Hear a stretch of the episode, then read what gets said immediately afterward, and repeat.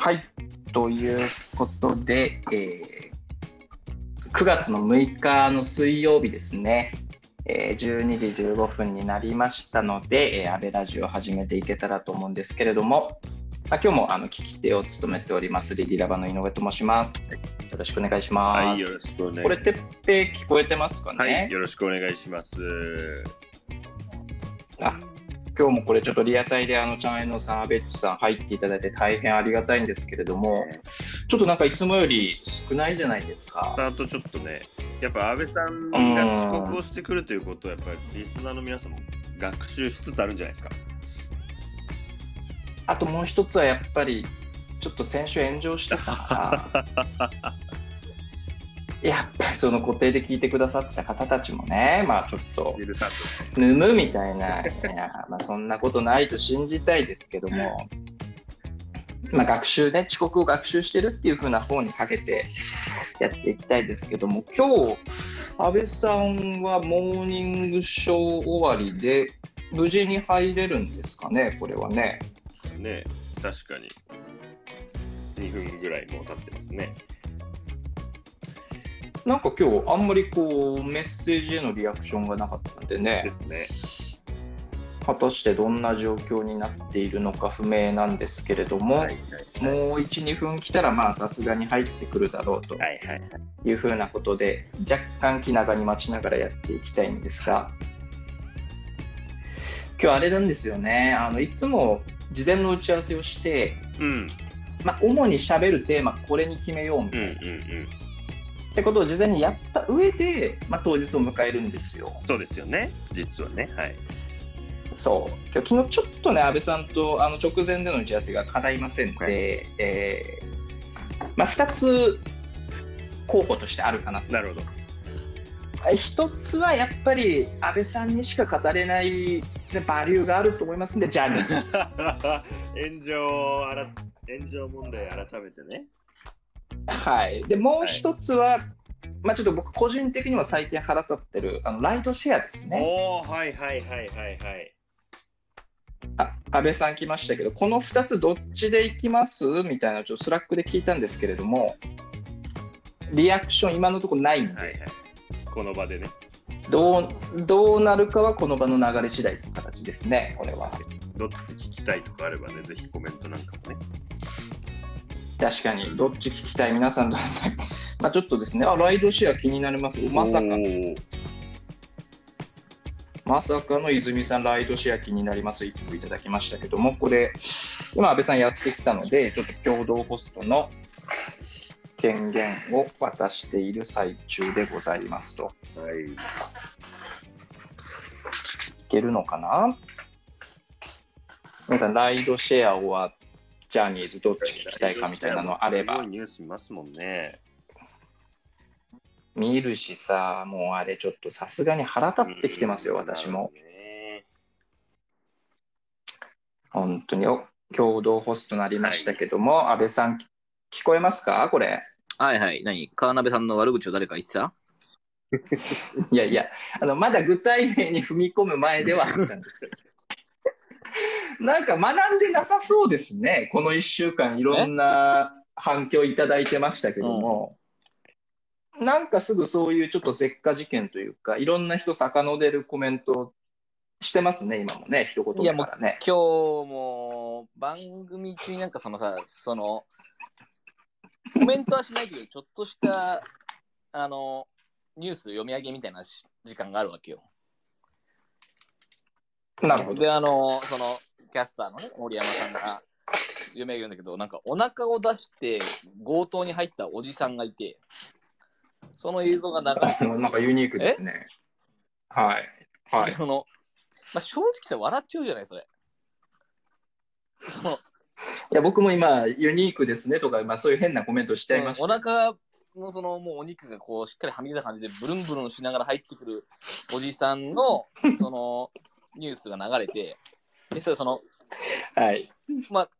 普通に、え？と思って笑っちゃって俺。うん。いや、まあ、しょうがないんじゃないですか。だけどなんかやっぱそういうのメディア的にダメらしいの、その。そっか、被害者がいるから。犯罪犯犯罪だから。そうそうそう、まあ、結局それ、そのおじさん追い返されてるんですけど、あの見つかって、なんで、そんな被害も起きてないんじゃないかなと思いましたが、あのやっぱこうそういうの不謹慎だし、ダメですよみたいなのって。て、ああ、そうか、これ、これだその、その時俺の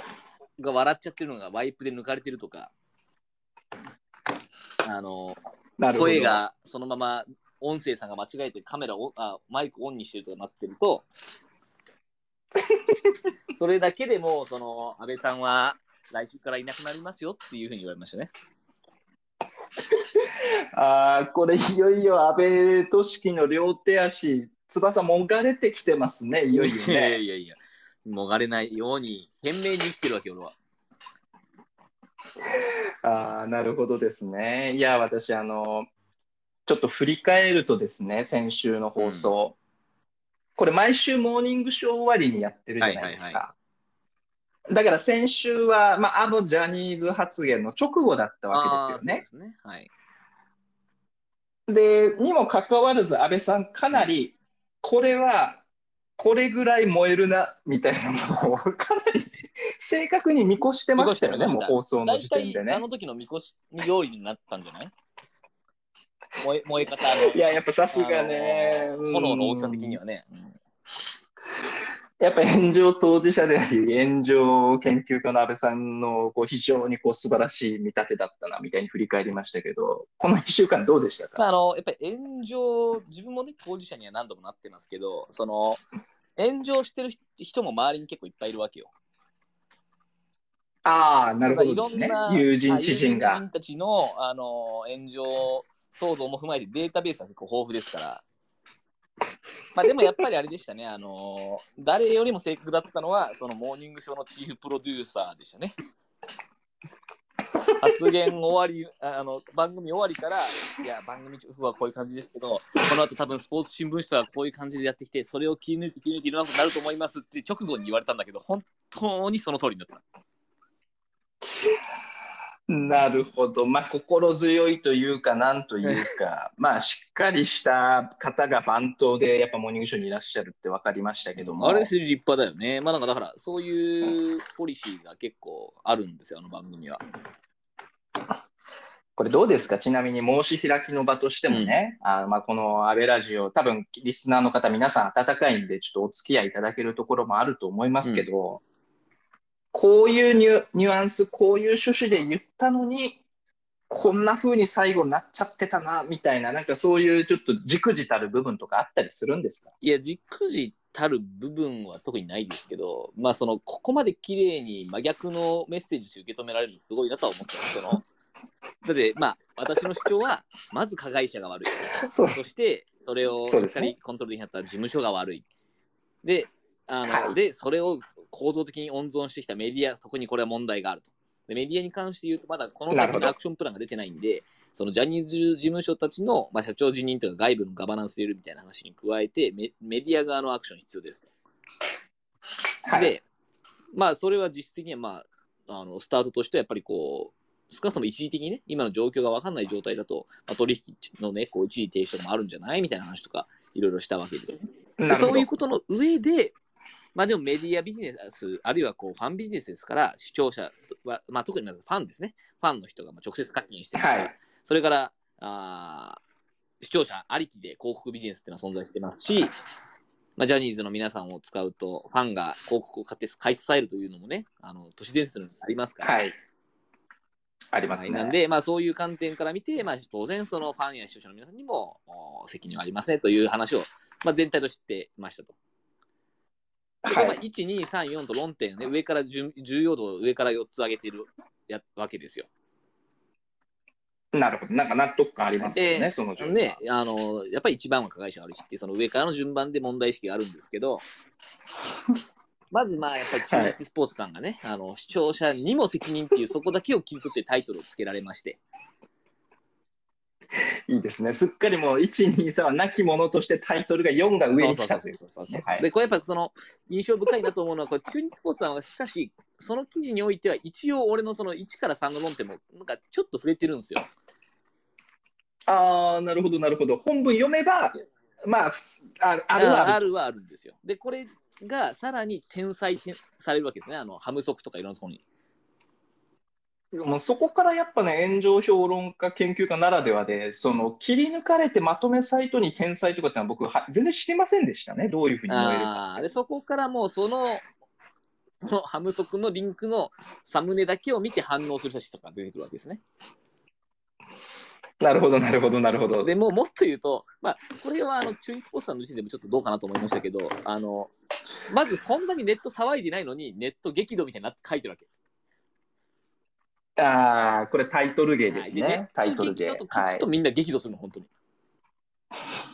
こ れすごい、日経新聞が株価上がるというと株が上がるみたいな、あれですね、自己充足予言と呼ばあれれる。本当にあるよね。その皆さんの反応はむしろメディアにこう許されてるんじゃないかぐらいにこうネット激怒と言われてから激怒しだす皆さんっていうね。ああ、ちょっと研究家っぽい、さすがさすが、なるほどなんですよ。。なんであの実は主張してたその人たちがどうこうというよりはその後のそのあ綺麗ななんていうかね炎上のためのこのねこう嵐のこの渦がありましてそれをこう経てついにはこう最後は勘違いしてマスメディアの擁護者安倍みたいな感じになってるわけですよ。最後の最後は。いや、そこの、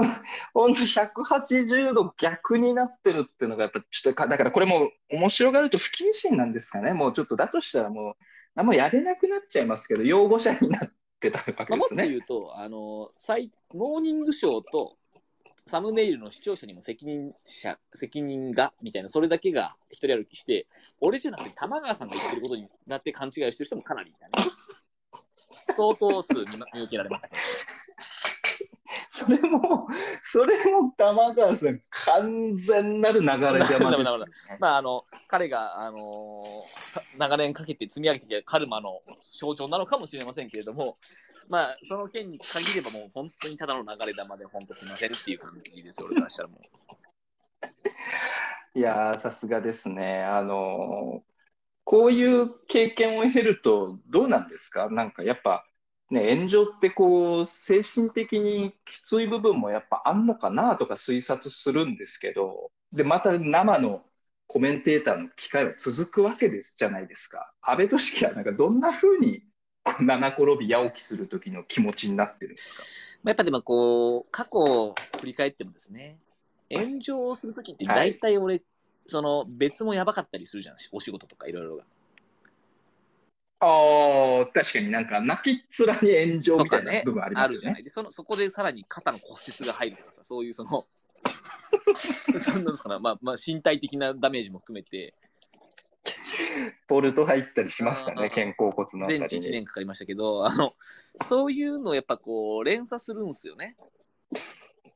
なるほどう。んなるほどですねだなんか。まあ、それで言うと、まず血便出ましたよね。俺だって全ちょっとわかんないな、もうん。う、笑っちゃっていいまあいいんじゃないのどうしてもね、笑い上手なんで笑っちゃうんですけど、ちょうどその時、まあ、あの、今、リスナーの皆さんにちょっと補足するとですね、あの、安倍さんと私、別件でミーティングしてたんですよね。それがちょっと長かったのかな、ミーティングが。あの、90分ぐらいあって、まあ、ちょっとショートブレイク入れようか、みたいな感じで、えっ、と、若干休憩入れて、えー戻ってきて、画面とミュートが、そのオフがオンになったら、安倍さんが開口一番、血便出た。いやいや、もう本当、しょうがないよね。ありましたね。ありましたね。うんもう僕、そこでも笑っちゃいましたけど、はい。いやーまあその意味では本当にね、あの大事な話でございましたよ。まあまあ、あの体にもダメージが来るという意味ではありますけど、まあでもなんか、こう、愛おしくなってくるよね、だんだんね。おおどういうことですか？いやいや、まあ炎上という行為についてね。あの、まあ、で、ななんていうかな。別にその、こう、自分が批判されるとか、まあ別に全然、まあ、あの、正しい議論だったらあると思うし、で、多分その、リアクションしてる人たちの中のやつ、まあ、結構俺、つぶさんに見てって、まあ、あの、なかなかむでコメントに困るようなあの人たちがほとんどでしたけど、例えば、あの、主張の中にはこういうのがあるわけよ。こう、1、2、3の問題の方が重要なの分かるが、4までいっちゃうと4が一人歩きしちゃうから、その、1から3までの責任加害者、事務所、メディアの 3, 3つの責任がぶれ、そのぼやけるんじゃないかという、そういう話ですね。おでまあお、なるほど。結構お批判というかこう反応してる人たちの中での比較的俺の中ではこう納得のいくう理由のけんあの話だなと思っていてで、まあ。最終的にはとはいえじゃあ、あの問題の全体像をまず可視化したからあ個別に一個ずつ打っていくというのが、まあ、僕の考え方ですので、まあ、4つはちゃんとコメントすべきだったという結論は変わらないんですが、まあ、はいあの考え方としてはありえますよね。そうですね、まあ、せ戦略的に全部を棚卸すのではなく、まあ、シャープに3つ上げるにとどめることで、まあ、ここを集中的に、かつここから目線がぶれない形でやろうっていうのは、まあまあ一つの戦略ですよ。としてはあると思うんで、まあ、なんかあのそういう考え方の人もいるっていうのは、まあ、別にそれは結構なことでございますという感じですし、まあ、あの結果として、ああまあ、そのメディアビジネス、ファンビジネスっていうのが、そういう視聴者見見てる側でとしてあ、あって成立してんだなっていうふうに伝わるっていう意味では、それは意味があるよね。うん、なので、はい、なんかあの、ありがとうございます。いいややっぱりあれですよ、もう小泉進次郎がね、や、もうやめてくれ、もうあのサーフィン。あれなんかはもうそのそういったたくさんの炎上経験を踏まえてですね、得てきた彼の中での自分の使い方という意味で言うと、まあ、なかなかあのもう名人芸の域に入ってるわけじゃない、あれは。いや、もう本当になんかこう、切れ味がもう極致まで達しつつあるし、なんかその刀の振り方をご本人がもう体得されたのかなという感じは受けましたね。あの、絵が面白すぎて。いやーもうすげえネット上は皆さんね、あのお喜びになられて、みんな好きじゃんこれそうですね。なんかやっぱ炎上をたくさん味わっていくと、ああいうところに行き着いていくのかなっていう気持ちになるよね。これあの、ぜひ、ちょっとスタッフのてっぺんなんか、あの、チャットのところにシェアいただけたらと思うんですけども、これは、あの、福島でですね、あの、原発の処理水が放出をされてですね、まあ、あの、海産物含め安全性に、ま、多大なる、まあ、あまあ、中国とか含めですね、こう、ハレーションが起きているというものに対してですね、えー小泉議員が、まあ、その安全ですよってのを言うために、まあ、福島県沖でサーフィンをしたという。あの、O157 かなんかの時でしたっけ？あの、なんかも、もやしむしゃむしゃ食べてるみたいなの安倍さん覚えてるんです？なんか昔そういう政治家のパフォーマンスみたいなのあったんああですけど。全然覚えてない、知らない。うんあるんです。まあ、ああいうのはね、まだね、あの、食べて不安なものをまあ食べて、安心っていうのは、まあ一つこう、なんかね、こう、線が結ばってる気がするんですけど、やっぱ、サーフィンをしてる海は安全なのかっていう、やっぱちょっと面白かったですいや、あれはね、い高度な技なんだよ。あれ、サーフィン議連の人間だから。まずそもそも。なんと、小泉進次郎はあのタイミングでサーフィン議連であるという正当性を生かし、サーフィンのアピールもしながら、福島の海も安全で、ヒラメも美味しいという、あらゆる角度からアテンションを集めるということに、もう奇跡的に成功させたわけですよ。す すごいよね。これじゃあ戦戦後史に残るパフォーマンスだったんですね。パフォーマンスというそうだねまあか。なんかその、あれをもってして、その小泉さんが政治家として優秀みたいな話を言うかどうかちょっと置いといてですよ。あの、それはなんか、むしろ怖さたすらもあるんじゃないかみたいな話もあるんですけど、その、なるほとにかくど。こう、なんですかね、多くの炎上を経てですね、その炎上養分に学んでいくと、ああいうふうな進化を遂げていくっていうものの一つの、一つの、ね、北極星というかね、そういう感じがありますよね。はい、あの、ちょっと先ほどですね、安倍さんの炎上、まあ、そこからまあどれぐらいかわからないですけども、まあ、ちょっと体調にダメージもありましたという話あったんですけども、先週からですね、マシュマロっていうサービスを作ってですね、安倍ポスト、安倍ポストに、ぜひ感想とか聞きたいこととかあったら、簡単に一言でもいいんで、ぜひぜひ声寄せてくださいみたいなのを告知したじゃないはいはい、ですかちょっ。と俺、おおっかなびっくりなんですけど、はい、怖いですけど、はい、何ですか？ありましたはい。で、わた私も、あの、えのきど P もですね、これ、声、誰もコメント来なかったら寂しいな、みたいなこと言ってたんですけども。思いのほか、えーお声寄せていただいておりまして、まあ、昇進中の安倍さんにね、ちょっと今日だけ読み上げてあげますよ。安倍さんへ、スタバからの配信お疲れ様でした。まあ、かなりノイジーで聞きづらかったので、できれば静かな室内から配信していただきたいです。この後です。炎上しても応援しています。頑張ってください。あら、優しい。めちゃめちゃ優しくないですか？優しいですね。嬉しい。なるべくミーティングな、毎週なるべくミーティングが入らないように調整するくらい、すごく楽しみにしています。井上さんとの緩い掛け合いがランチタイムにぴったりです。YouTube のアーカイブも嬉しいです。いやいや、もうすべてのアクションを肯定的に捉えてくれてるね、なんかね。そうですね。あと、ご質問もですね、あのまあこういうのいただけると嬉しいなみたいに思ったんですけども、安倍さん、井上さん、哲平さん、いつもお昼休みなのに配信してくださってありがとうございます。リアタイで聞けないので、いつも Spotify で聞いています。 Spotify とかもね、やってるちゃんと。ちょっとだけプライベートなお話になると思いますが、皆さんが最近気に入って聴いている曲知りたいです。おー安倍さんどうですか何を聞いてるかとか、そういうのを気にしてくれる人がいるんだみたいなね。そうです。ここでめちゃくちゃジャニーズ聞いてたら面白いんですけど、まあそうじゃないんで、あの、何ですか、最近気に入って聞いてる曲。今ね、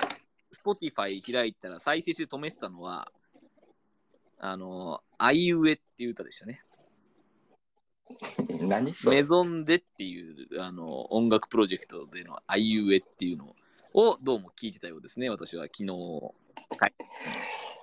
えー、これちょっと聞い今、リスナーで聞いてる方聞いてみたいんですけど、メゾンでのあいうえってこれ知ってるものなんですかね？め全くピンときてないですけど。まあでも俺も別にこれなんかあの多分偶然ローテーションで流れてきてたけど、そんなめっちゃ気に入ってるってわけでもないので、あのまあまあそういう曲があるんだなぐらいの話ですけどね。今、あえて一番推してるバンドグループ、まあ、まあ、なんですか、音楽で言うと誰ですか？まあでも、あの、女王蜂は俺はすごい好きだからずっと。うわー、ちょっと、あのいやー、ちょっとなんか嫌な気持ちになったけど、僕も大好きなんですよね。けど今これは、だからその今回、あのさ、推しの子で今回メフィスト出したけど、ああいうのもいけるなーと思って、女王蜂、アブちゃんねアブちゃんはもうすごい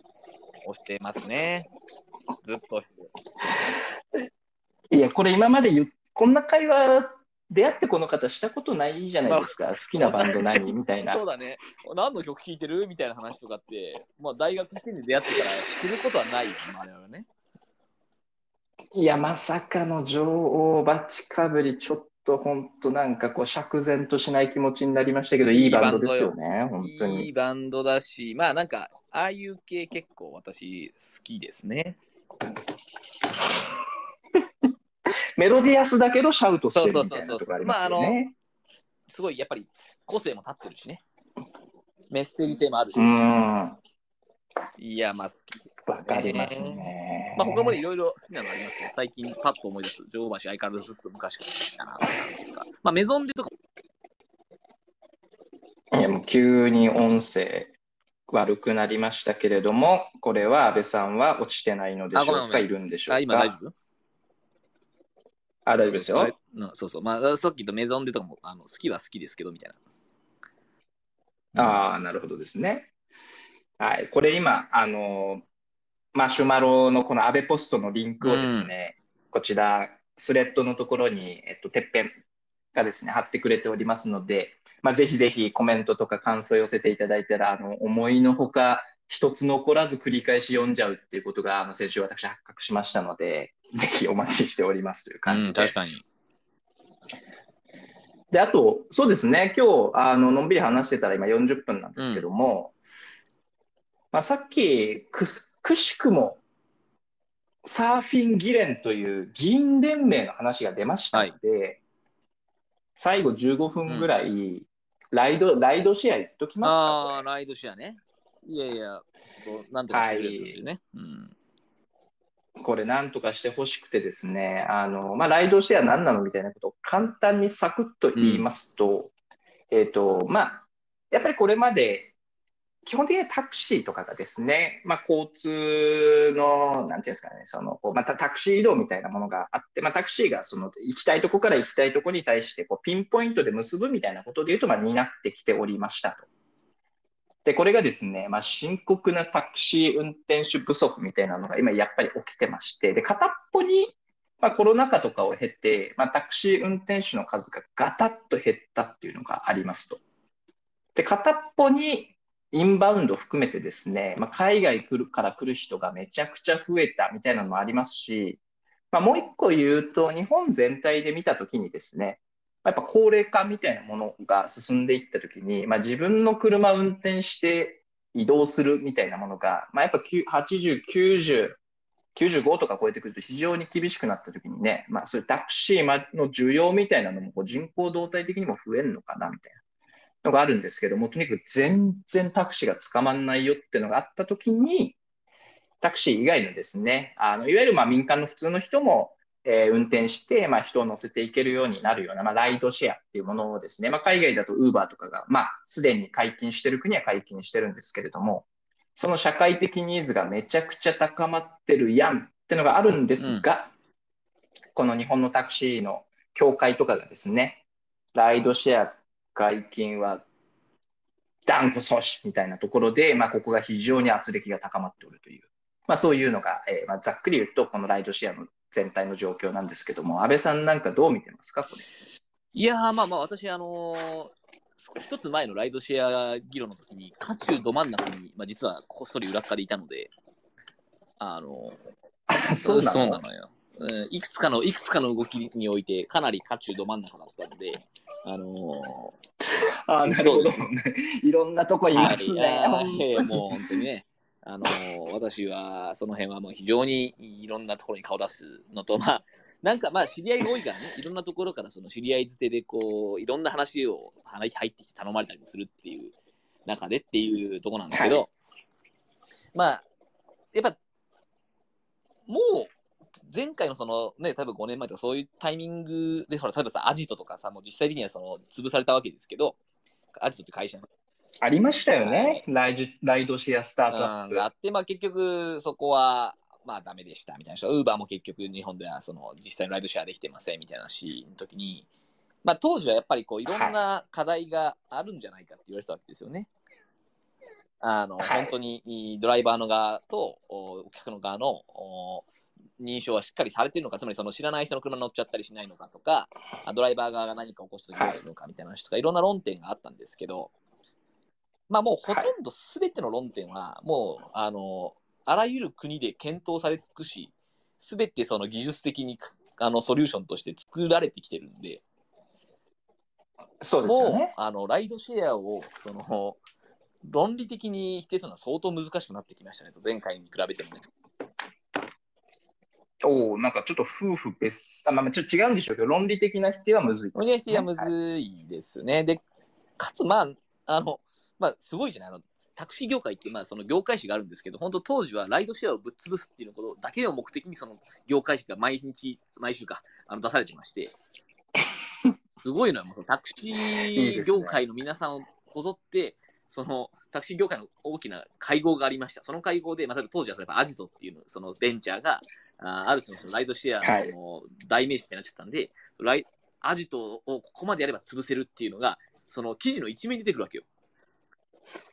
いや、俺らのさ、その業界誌の一面見ててさ、その、とか別にその日経新聞の一面見てて、どこどこの会社をみんなで潰そうっていう会合の内容がそのまま出てきて、それでこう、あの、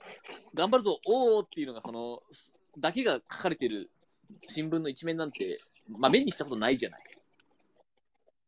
ないですね。みたいな話も含めて、あの、うわ、マジすごいな、この業界って思ったのよく覚えてるんですけど、あのはい。まあまあ、そういう意味で言うと、業界はまあ相変わらず依然として一致団結して強いんで、あのまあ、まだまだわからないと。ただやっぱ今回ね、あの川辺さん、元ヤフーのね、川辺さんが、あのはい。非常に強くう問題意識を持って主張してますし、まあ、ちょうどね、あのヤフーのね、あの社会長もね、あの辞められてるっていう、そういう意味で言うと、お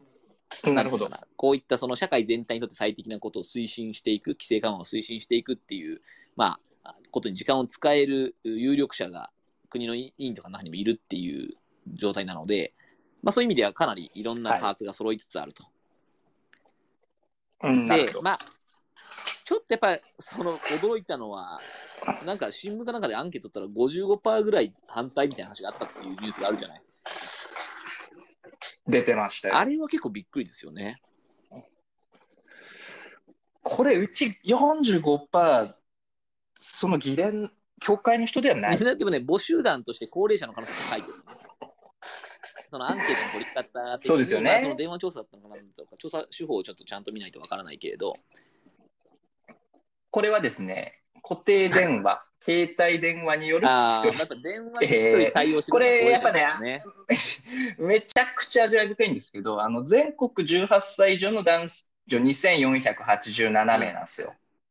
でね、うち固定電話が988名、携帯電話が1499名。これ固定電話ってアンケート答えてる人、もうほぼ全員ご高齢じゃないのぐらいの感覚あはい、りますよ。全員高齢者ですね。はい、もう。まあ、本当に、あの、ほぼすべて高齢者と思っていいと思うし、まあ、皆さんどうですか？お電話に知らない電話番号かかってきて、調査なんですけど、答えるほど暇な人ってあんまりいないと思うんで、やっぱり比較的、その、携帯の中でも答える余裕がある、時間的余裕がある人っていう意味で言うと、まあ、高齢割合高い気がしますけどね。そうですよね。なんで、まあ55%みたいなところが出てる一方で、あとまあこれ、今日の放送の前にですね、調べてたら、まあ、やっぱりこう自民党にもですね、タクシー、ハイヤー、議員連盟というものがこうちゃんと存在しておりまして、はい。で、またこれは、あの、タクシーとかってですね、地方部に行くとですね、結構なんていうんですかね、こう地域経済の割と真ん中とか顔役でいたりもするので、まあそのあたりとこう自民党の政治みたいなものは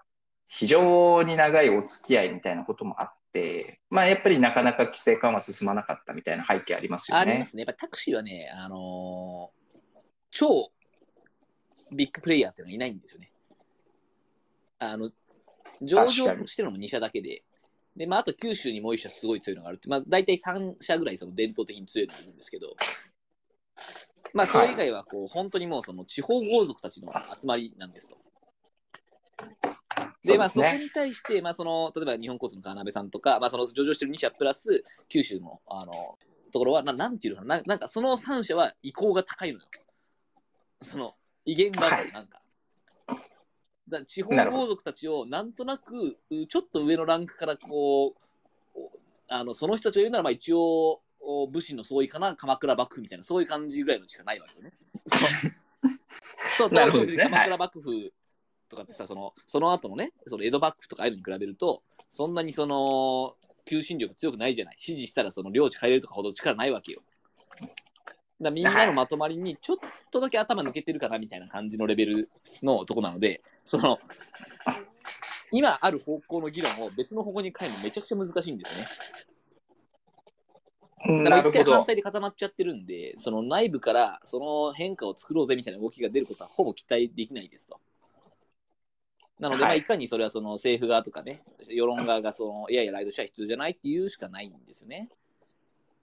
で、これやっぱね、はい。地方の買い物難民とか、あの厳しい状態にある人たちに対して、あのサービス提供していくっていう観点から見ると、あのもう本当、都市部以外だけあ、都市部でやんなくてもいいからとか、そういう条件つけてもいいので、何かしらの形でスタートさせるっていうのが理想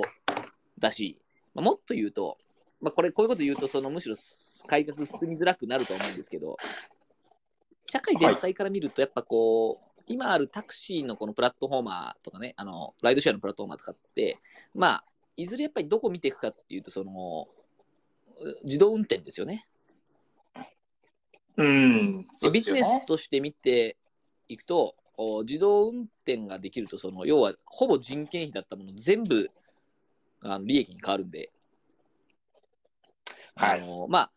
タクシープラットフォーマー側からすると、タクシーのプラットフォームとか、まあ、あるいはこう、その、ウーバーみたいなね、ライドシェアみたいなプラットフォーマーからすると、今、とりあえずそれがユーザー側に広がった上で、使われた上で、最後どっかでこう、自動運転に転換するっていうのが、社会としては滑らかにあの自動運転が推進されていくっていう形になるので、まあ、それははいタクシー運転手の皆さんからすると反対する方もいらっしゃるとは思うんですけどね。あのまあ、そういう部分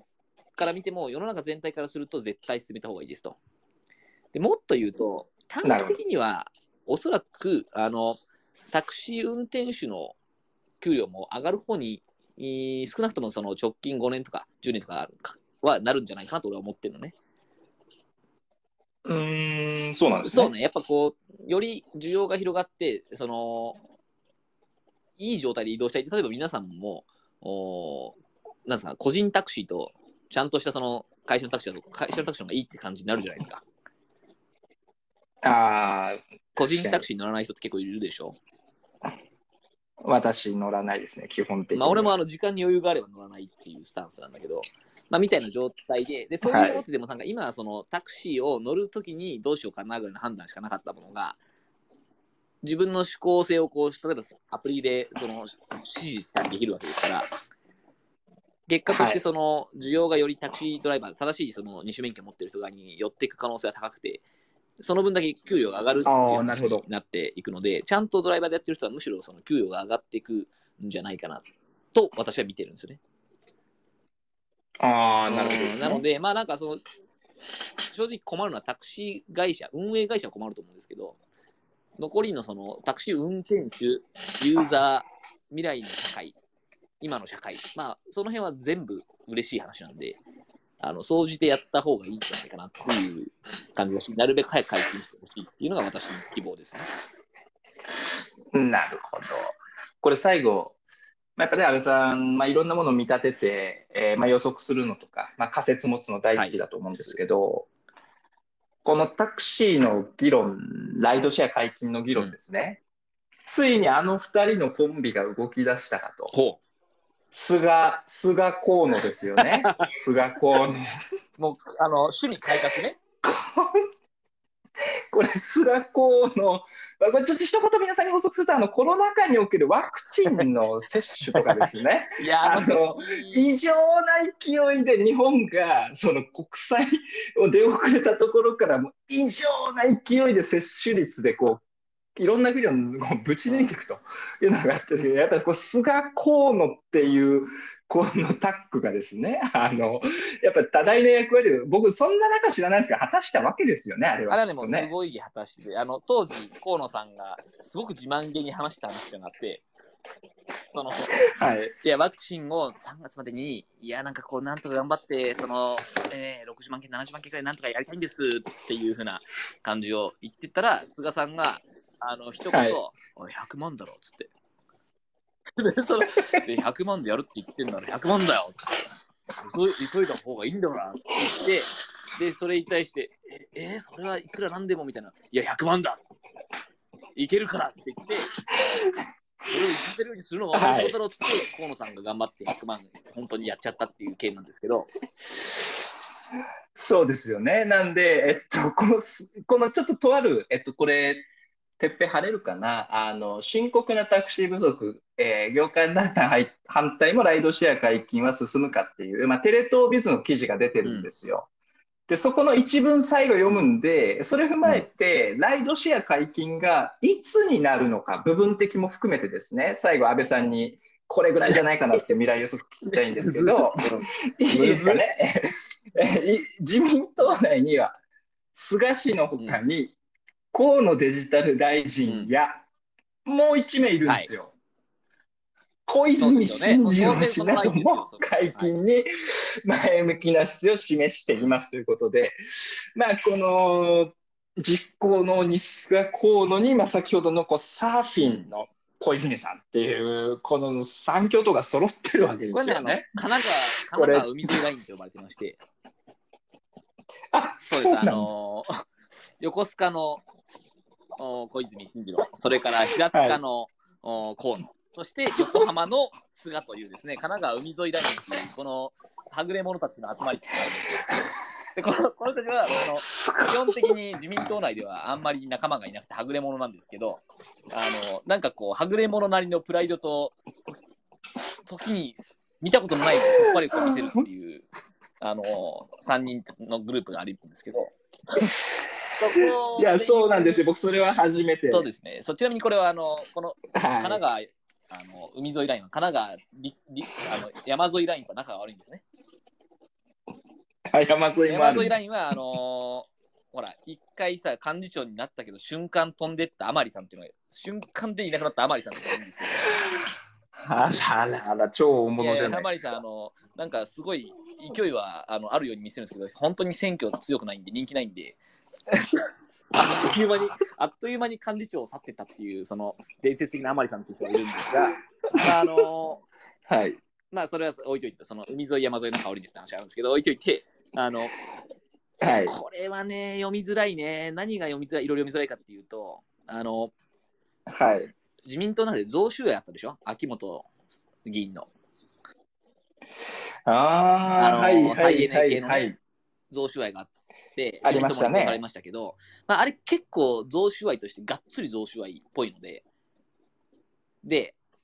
で、あれは秋元さんのあのガネーシャの会っていう会の、まあ、中心メンバーの一人でして、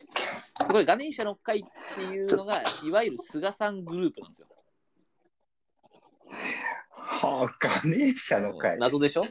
が、が、なんかガネーシャってなんか、なんか、なんかあれ、ヒンズー教とかの神様うんなんか俺もなんであれガネーシャって書いてるのか知らないんですけど、あるんですよ、それがはい。まあ、はい。菅さんが総理だった時も含めて、まあ、その、なんつうの、議員の中で菅さんに対して、まあ、なんとなくう仲間だね、ポジティブだね、みたいな、その、清和会、安倍派みたいな、ああいう感じほど強固な組織じゃないんですけど、あの、なんとなく菅グループと言われるときに、大体このガネーシャの会の人たちをお言っていまして、その中の、おまあ、はい。中心だったのがこの秋元さんでしですと。なんで、自民党内で、なるほど。まあ、言ってみたら、政局を仕掛けたり何かをやるときに、い菅さん側にさっとつく人たちっていうのの中心人物があの贈収賄で捕まって自民党からいなくなってますので、ああ、そういうこういうところがどれくらい響くのかみたいな話と、まあ、あとはい。岸田さんがね、あの、ね今、支持率どうあんまり高くないんで、その中でこうどどのように動くのか、そ菅さん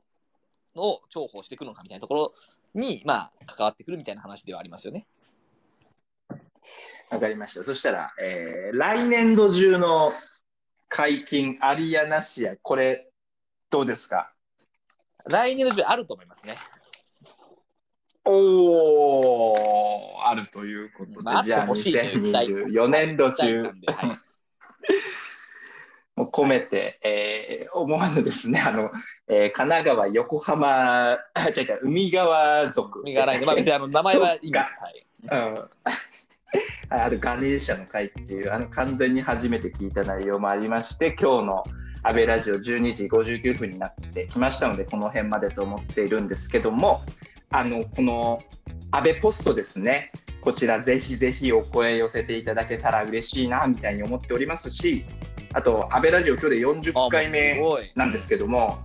そうですよ、もっとね、やっぱたくさんの人に聞いてもらいたいなみたいなことを切にやってる側のあの運営の、面々ですね、思っておりますので、よかったら、えーまあ、Twitter、まあ、X ですかね、で、コメントとかも、えーぜひポストしていただけると嬉しいなというふうに思っております。はい、ということで、まあ、なんか非常に楽しい時間を、えー過ごさせていただきました。ありがとうございましたということで、また1時からも皆さん、まあ、頑張って楽しんでいきましょうということで、ではでは、今回もありがとうございました。